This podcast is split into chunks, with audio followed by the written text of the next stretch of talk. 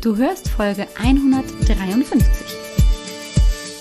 Hallo und herzlich willkommen hier zum Podcast Raus aus dem Hormonchaos.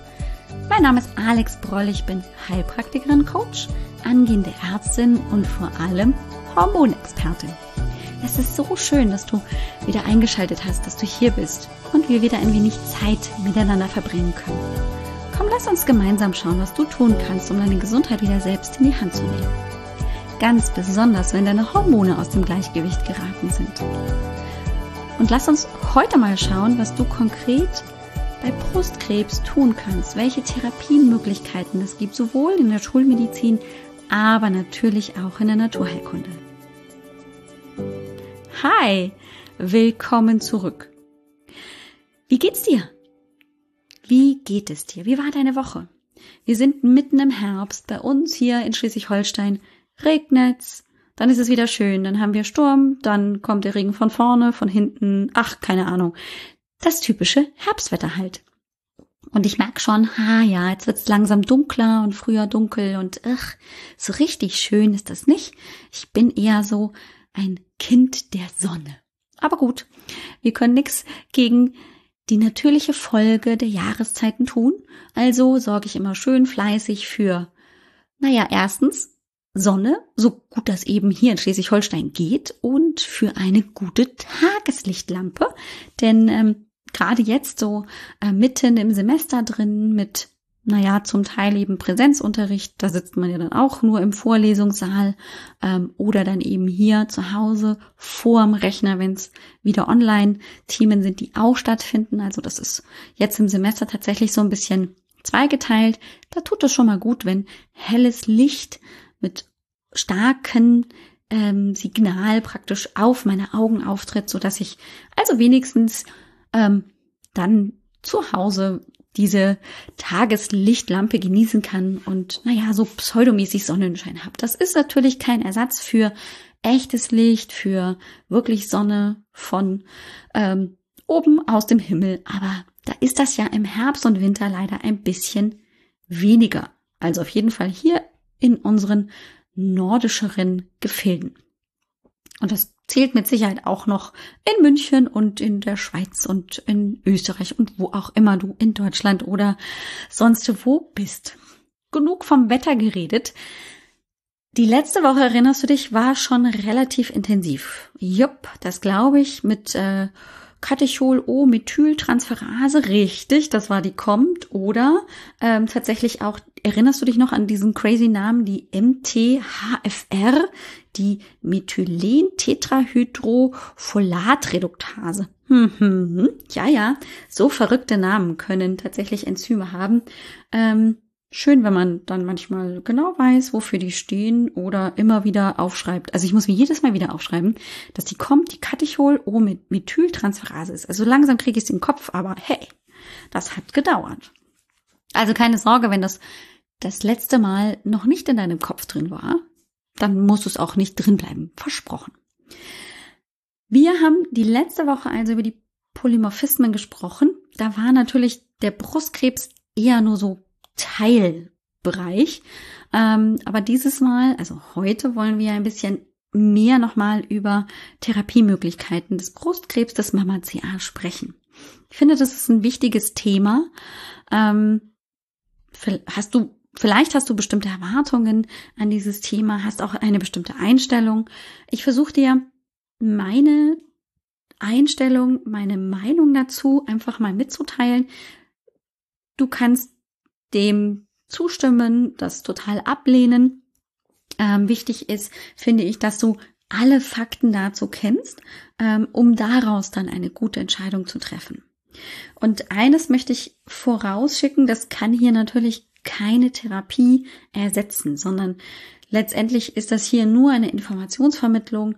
Ähm, deine Erkrankung selber muss immer mit einem erfahrenen Therapeuten ähm, einfach gemeinsam behandelt werden. Die Informationen, die du hier im Podcast bekommst, dienen wirklich nur der Vermittlung von Wissen, von Ideen, von Konzepten, die du einfach für dich adaptieren und lernen kannst, die du erfahren kannst. Die können aber tatsächlich eine individuelle Beratung ähm, bei Therapeuten, Schulmediziner, unbedingt Ausrufezeichen und natürlich parallel begleitend bei naturheilkundlichen Ärzten überhaupt nicht ersetzen.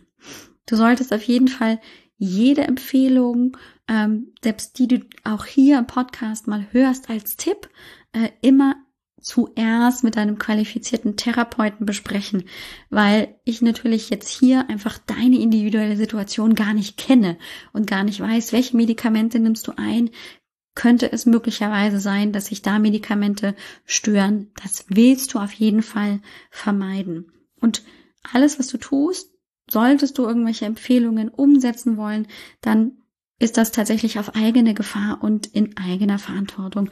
Das möchte ich gerne hier ganz besonders in dieser Folge nochmal ähm, dir mitgeben. Aber grundsätzlich gilt das natürlich für alles. Was du hier erfährst, ist immer äh, in deiner eigenen Verantwortung und äh, in ähm, eben auf eigene Gefahr. Ja, gut. So, wir gucken uns nochmal an Brustkrebs. Brustkrebs ist eine schwerwiegende Diagnose und natürlich eine schwerwiegende Erkrankung. Therapiemöglichkeiten gibt's viele. Vielleicht hast du dich auch schon damit beschäftigt oder selbst wenn du nicht betroffen bist, weißt du wahrscheinlich, dass es da OPs gibt. Es wird mit Chemotherapie behandelt. Es gibt Bestrahlung. Das sind so die, glaube ich, die gängigsten Dinge, die man einfach auch, selbst wenn man sich mit dem Thema nicht ganz so beschäftigt hat, einfach auch kennt und weiß, dass das auf jeden Fall ähm, ein Thema oder eine Möglichkeit der Behandlung sein kann. Ähm, wichtig ist auch für dich zu wissen, dass es Unterschiede gibt in der Behandlung. Das ist abhängig von der Art des Brustkrebs. Es gibt unterschiedliche Arten, darüber haben wir ja auch schon im Podcast gesprochen. Ähm, und es gibt natürlich auch unterschiedliche Ausprägungen. Sind die Lymphknoten betroffen? Ähm, äh, gibt es vielleicht Metastasen und solche Sachen? Das ist alles natürlich extrem wichtig zu beachten. Grundsätzlich kann man sagen, wird bei, ich glaube, 90 bis 95 Prozent der betroffenen Frauen tatsächlich eben eine OP angewendet. Das bedeutet eben, dass man also den Tumor entfernt und dann abhängig von der Ausprägung, von der Art des Tumors, dann auch ähm, entweder die Brust erhält, also nur den Tumor rausnimmt oder eben dementsprechend auch die Brust abnehmen muss. Und dann ist es tatsächlich so, dass ähm, auch inzwischen.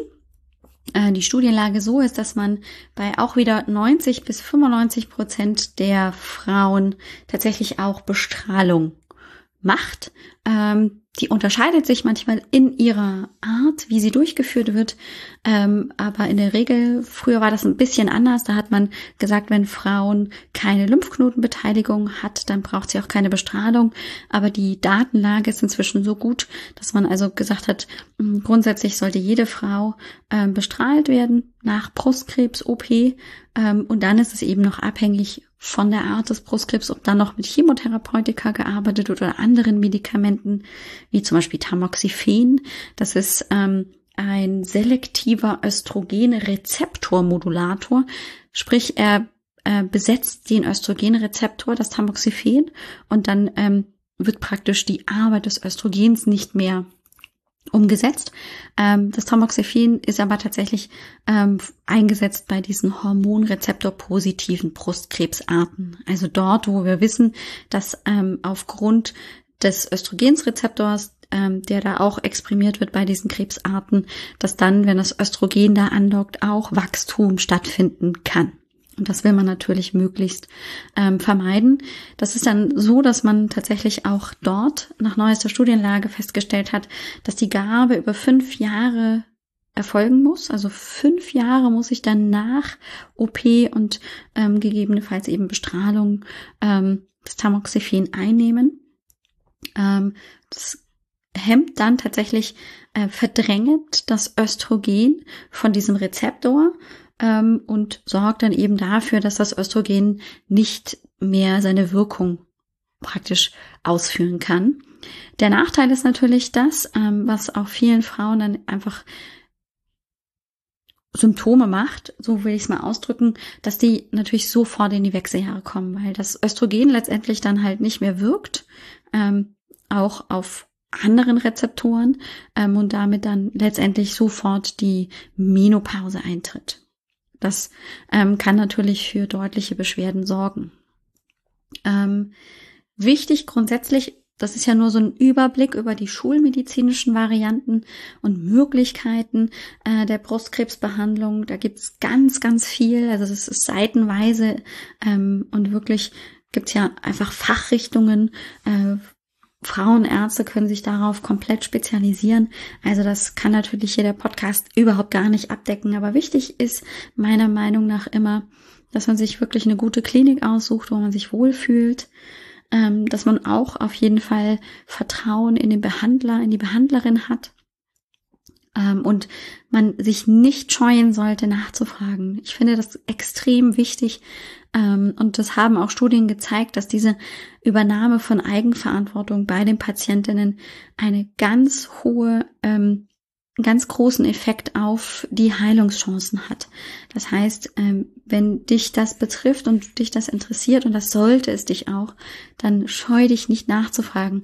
Ja, da kann auch manchmal Gegenwehr kommen. Das ist natürlich schwierig, weil Ärzte natürlich auch Menschen sind und ähm, jeder anders reagiert und natürlich auch ähm, ist in dem Fachgebiet oder einfach auch in der Profession es natürlich auch Menschen gibt, die vielleicht ähm, das nicht so toll finden, ähm, wenn man als Patient in dem Fall dann eben einfach auch Verantwortung übernimmt und gezielt nachfragt. Das kann bei dem einen oder anderen vielleicht ja auch so ein bisschen rüberkommen, so nach dem Motto, ja, die vertraut mir nicht. Und je nachdem, wie natürlich die Persönlichkeit des Behandlers ist, ähm, reagiert er dann vielleicht einfach auch ähm, ein bisschen angefressen oder einfach auch entgegenkommend. Vielleicht ist es dann so, dass du dir gegebenenfalls ähm, einen anderen Behandler suchen müsstest. Das sind aber natürlich alles Dinge, die nicht immer so einfach sind dann umzusetzen. Das ist mir schon klar. Aber wichtig ist, äh, dass du einfach weißt, du hast ein Recht darauf nachzufragen. Das ist dir erlaubt. Du bist nicht dazu da, einfach nur Ja und Amen zu sagen bei der Behandlung. Ganz, ganz wichtig. Also lass dich da nicht unterkriegen, auch wenn es schwer ist, ja. Das sage ich gar nicht, dass das leicht ist, sondern das kann auf jeden Fall schwer sein, aber du darfst dich weiter selber informieren, nachfragen.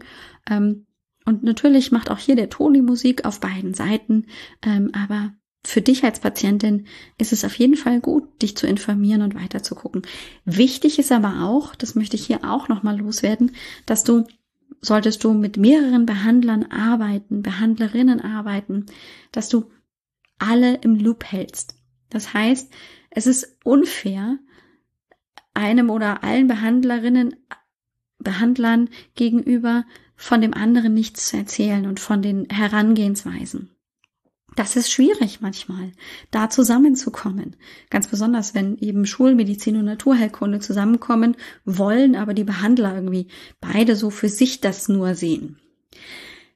Aber glaube mir, es ist keine Lösung, sich für jedes kleine bisschen einen Behandler zu suchen und den anderen letztendlich ähm, davon nicht zu informieren. Und dann hast du ähm, eine Therapie von dem einen Behandler oder Behandlerin, eine Therapie von dem äh, weiteren und wurstelst dich da so durch, aber jeder weiß praktisch von den anderen Therapie äh, Herangehensweisen nichts und damit kann dann das auch nicht ineinander greifen, sondern jeder wurstelt da so für sich rein und das gibt kein komplettes, ganzheitliches Konzept. Und das soll es halt auch nicht sein, weil du natürlich auch vermeiden willst, dass Dinge ähm, doppelt gemoppelt vorkommen, weil du vermeiden möchtest, dass vielleicht ähm, bestimmte Medikamente von der einen Therapieoption mit den anderen Medikamenten aus der anderen Therapieoption kollidieren und sich aufheben. Das wäre doch katastrophal. Also wichtig ist, dass du auch da wirklich offen bleibst und sprichst mit den Behandlern und sagst, das mache ich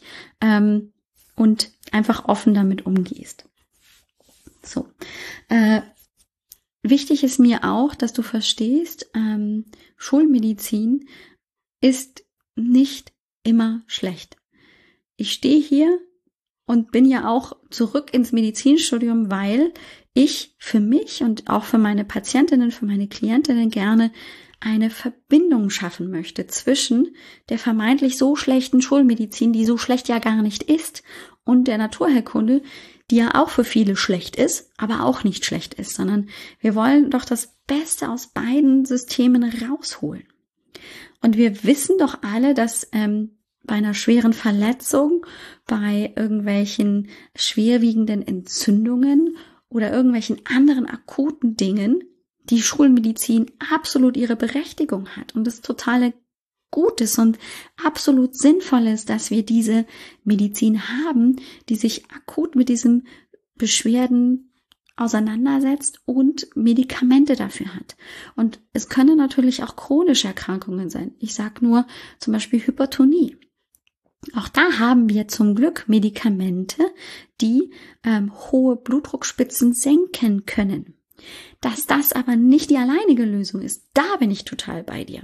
Dass da es noch andere Herangehensweisen, die dann vielleicht aus der Naturheilkunde, aus der ganzheitlichen Medizin kommen, mit dazu passen müssen, das ist keine Frage. Aber dieses entweder oder, entweder nur Schulmedizin oder nur Naturheilkunde, das ist meines Erachtens die falsche Herangehensweise, weil wir uns dann immer praktisch etwas ähm, nicht zugutekommen lassen können, was auch noch da ist, wovon wir auch profitieren könnten, wenn wir es zulassen würden. Und deswegen glaube ich, ist es wichtig, einen Therapeuten zu haben, der ergänzend arbeitet auf beiden Seiten, aber jetzt natürlich in Bezug auf den Brustkrebs natürlich vor allem erstmal die Schulmedizin ihre Berechtigung haben zu lassen, auch mit Medikamenten, die natürlich einfach sehr brachial sein können, lass es mich so ausdrücken. Ne? Also Chemotherapeutika, naja, das ist halt nicht nur einfach so ein kleines bisschen Schnupfenmittel, sondern das haut halt in Anführungszeichen schon rein. Das ist kein Spaß, das hat Nebenwirkungen und das ist nicht schön. Aber letztendlich ist praktisch der Effekt, den ich vielleicht da raushole, das mit ähm, zu Beginn der Therapie anzuwenden und dann in der Folge vielleicht noch zu ergänzen oder dann zu komplettieren mit naturheilkundlichen Maßnahmen sehr viel effektiver als dann nur die eine Richtung zum Beispiel anzugehen und gegebenenfalls dann aber Therapieoptionen nicht nutzen zu können, weil man erstens von denen nichts wusste oder einfach vielleicht ähm, sie abgelehnt hat, einfach nur weil sie aus der Schulmedizin kommen. Ich hoffe, du verstehst, was ich meine. Also es ist mir ganz wichtig, dass du beiden Therapiemöglichkeiten eine Chance gibst und sie miteinander kombinieren möchtest, könntest, anstatt nur das eine oder das andere zu sehen. Ähm, wenn wir uns aber jetzt zum Beispiel die Komplementärmedizin, also ergänzende Medizin aus der Naturheilkunde, aus der ganzheitlichen Medizin anschauen, dann ist auch da ganz deutlich, da gibt es Studien, auch inzwischen in großer Zahl, die einfach zeigen, wenn wir das ergänzend dazu anwenden, dann gehen die Nebenwirkungen runter. Dann geht unsere Lebensqualität hoch. Und das ist doch genau das, was wir wollen. Nebenwirkungen wollen wir weniger, wieder mehr Lebensqualität, um Kraft zu haben, um diese schwere Erkrankung bekämpfen zu können. Und das kann man oft auch wirklich parallel zur schulmedizinischen Behandlung tun. Ähm, immer in Absprache mit allen Therapeuten, die daran beteiligt sind. Das sage ich immer gerne wieder.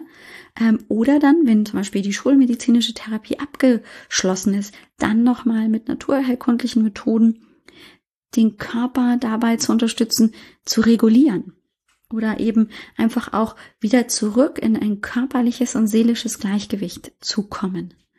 Und das finde ich ist ganz, ganz, ist key sich das einfach auch bewusst zu machen. Es hat beides seine Berechtigung. Das eine kommt vielleicht ein bisschen früher, ähm, wirkt ein bisschen brachialer und ich kann aber trotzdem dann mit sanfteren Methoden, vielleicht auch langfristiger, länger andauernd noch weiter unterstützen. Und letztendlich sind wir, wenn wir in die Naturheilkunde gucken, immer bei diesen wichtigen Faktoren wie Stress abzubauen, ja, du hast mich so viel in diesem Podcast schon darüber sprechen hören, dass wir wirklich dazu übergehen müssen, Stress zu reduzieren, aus verschiedensten Gründen, einfach um die Entzündungsneigung des Körpers zu reduzieren. Das wiederum hat aber natürlich positive Auswirkungen dann auf mein Immunsystem. Das kann wieder aktiver reagieren. Das kann einfach auch zum Beispiel gegen verbleibende Krebszellen oder Krebszellen selbst auch ständ, selbstständig, selbst tätig werden. Ja, ähm, Bewegung, ganz, ganz wichtiger Faktor. Und ich rede hier nicht von High-Intensity-Intervalltraining, jeden Tag Sport machen ähm, und so weiter, sondern da geht's um ein individuelles Bewegungskonzept. Und das kann regelmäßig Spazierengehen sein, vielleicht Walking, vielleicht Krafttraining. Aber die Bewegung an sich ist etwas, wofür unser Körper gemacht ist. Der braucht das. Zu Hause sitzen und nichts tun, das ist nicht die Art, wie unser Körper gesund wird oder bleibt. Und natürlich auch die orthomolekulare Medizin, die ähm, natürlich auch kontrovers diskutiert wird, wo es einfach auch Stimmen gibt, die sagen, na ja, aber ich sollte doch eigentlich alles aus meinen Nährstoffen, aus meiner Nahrung kriegen. Und andere sagen, nein, du brauchst es sehr viel hochdosierter. Da sind wir mit Sicherheit erst am Anfang, wenn es darum geht, ein gutes Konzept zu entwickeln. Aber das ist wie alles in der Medizin, was neu aufkommt, wird erstens kontrovers diskutiert und ist auch immer in Entwicklung. Das heißt, das, was vielleicht noch vor zehn Jahren die DGE, die Deut Deutsche Gesellschaft für Ernährung angegeben hat, was irgendwie so Grenzen sind ähm, an Nährstoffen, das wird sich mit Sicherheit in den nächsten Jahren auch verändern, weil wir ja auch dabei sind, den Körper noch besser kennenzulernen. Stichwort eben Polymorphismen genetische. Was zum Beispiel auch ein ganz wichtiger Punkt ist, das ist Austausch miteinander. Also Selbsthilfegruppen.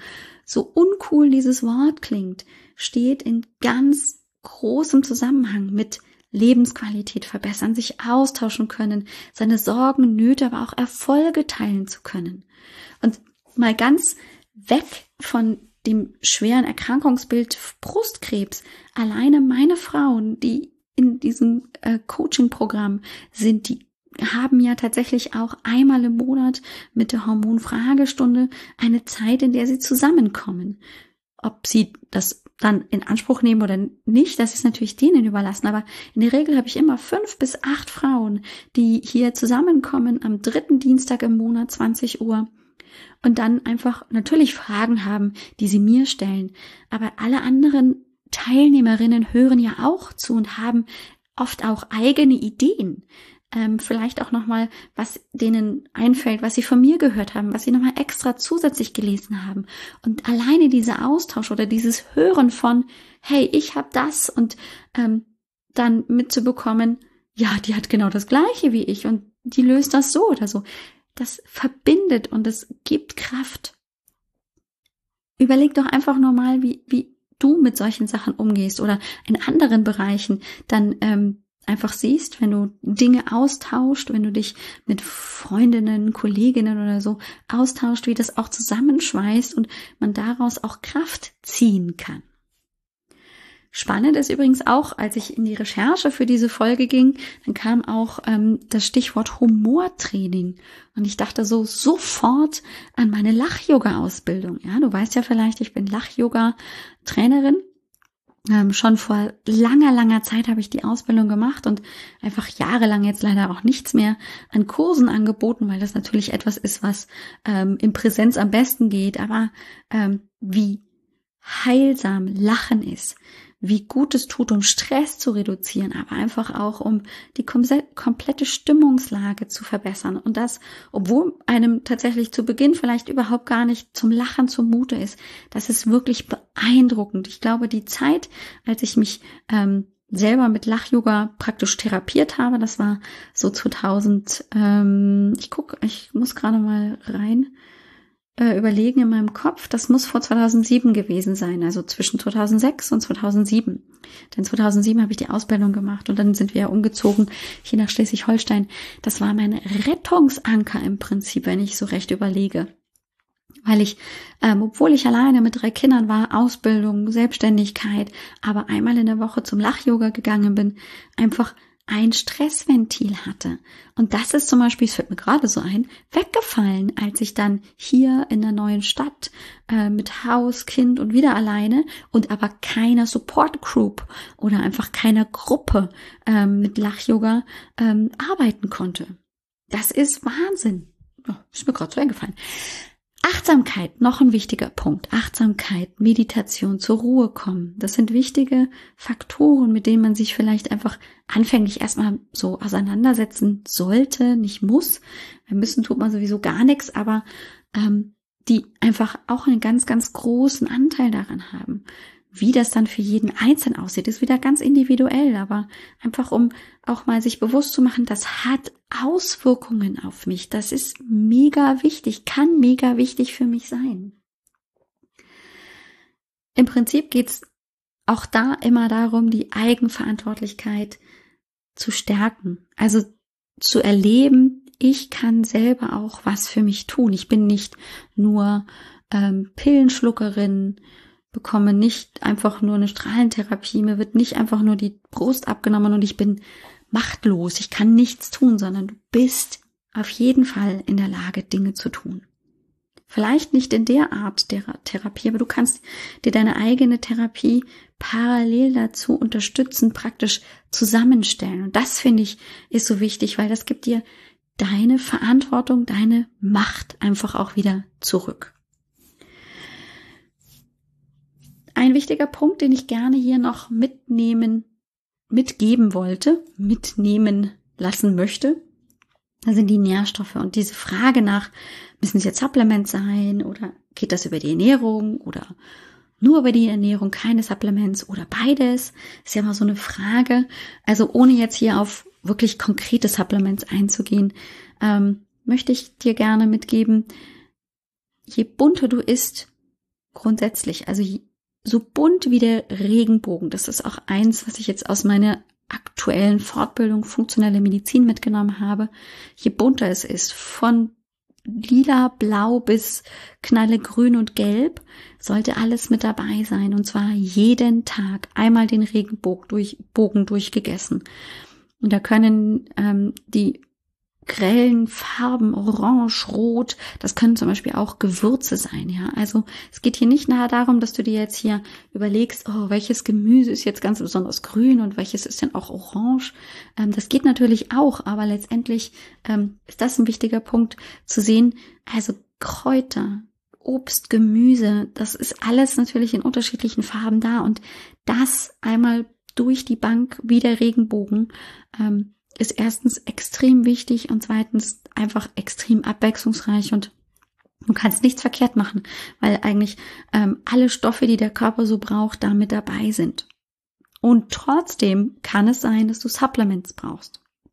Das ist aber wiederum etwas, was ich auf jeden Fall in therapeutische Hände legen würde.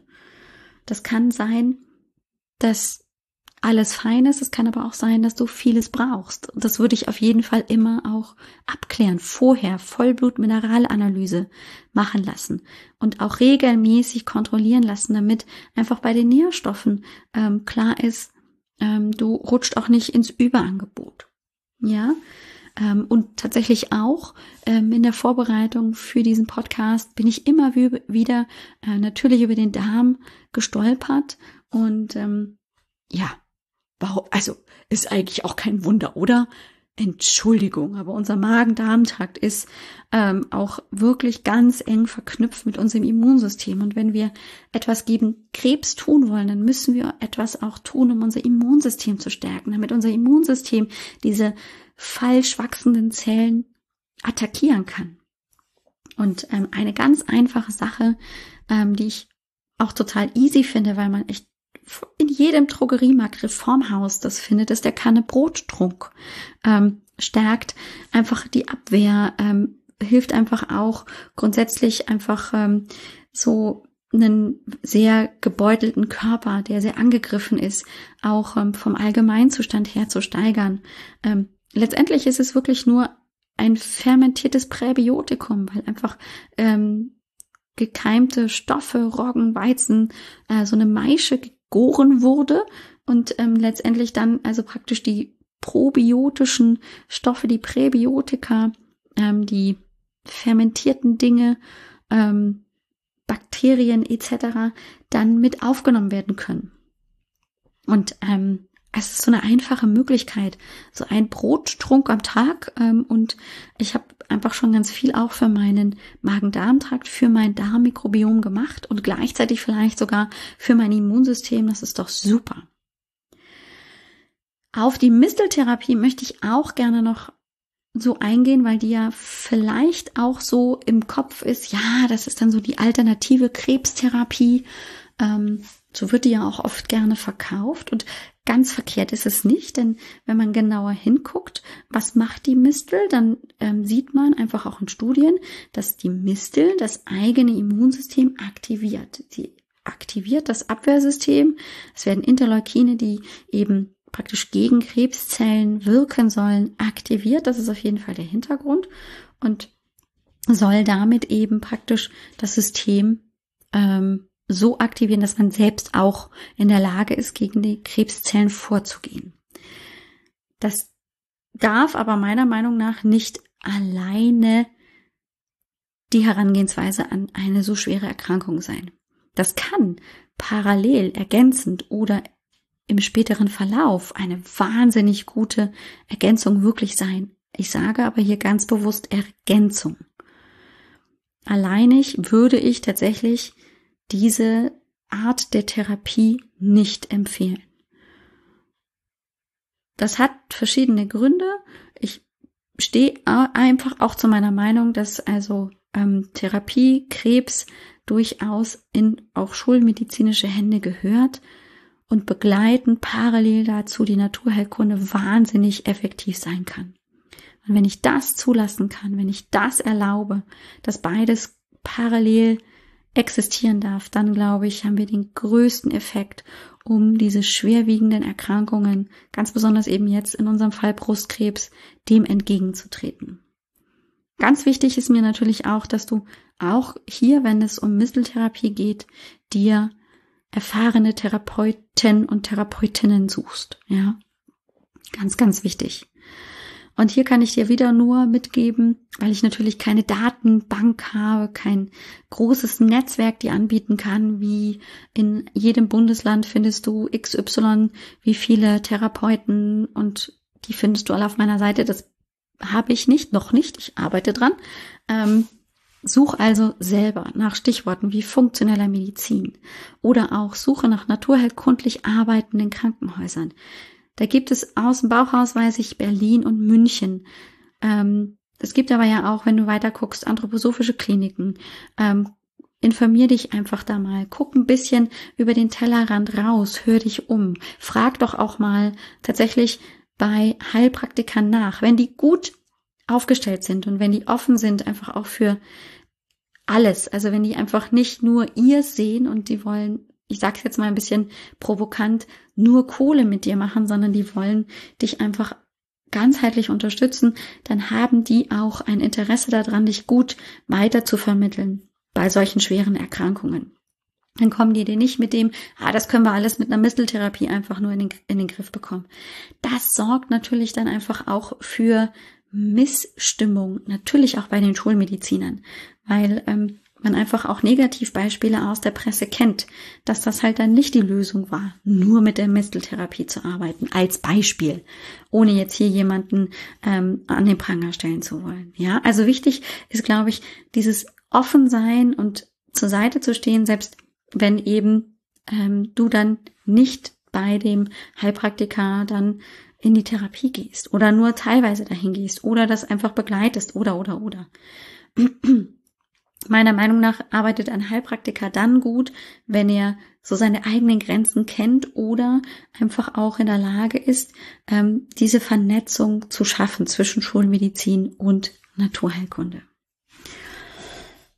Du findest aber zum Beispiel diesen Link zur ähm, Naturheilkundlichen Klinik in München und in Berlin. Vielleicht finde ich dann, bis ich die Folge veröffentliche, auch noch ähm, die eine oder andere Klinik auch ähm, anderswo in Deutschland ähm, in den Show Notes unter www.alexbroll.com 153. für die heutige Folge, die 153. Naja, was soll ich sagen? Ich möchte dich natürlich auch gerne ähm, dazu ermuntern, besser vorzusorgen als, naja, nachzusorgen. Dann ähm, etwas tun zu müssen, wenn das Kind schon in den Brunnen gefallen ist. Also wie wäre es zum Beispiel ähm, vorneweg schon ganz gut, ähm, etwas gegen das Hormonchaos zu tun. Vielleicht indem ich die Leber stärke, indem ich den Darm unterstütze. Da kann ein super guter Einstieg ähm, das der Minikurs Hormon gleich zurück ins Hormongleichgewicht sein. Das ist ein kleiner Mini-Audiokurs, kostet 20 Euro und da kannst du ganz viele praktische Tipps mitnehmen. Oder ganz besonders, wenn dir die Zusammenhänge einfach auch wichtig sind von den unterschiedlichen Hormondrüsen, ähm, auch wie Östrogen dann tatsächlich einfach zum Beispiel auch über die Leber verstoffwechselt wird oder so, dann könnte auch der Workshop äh, wechselhaft statt heiter.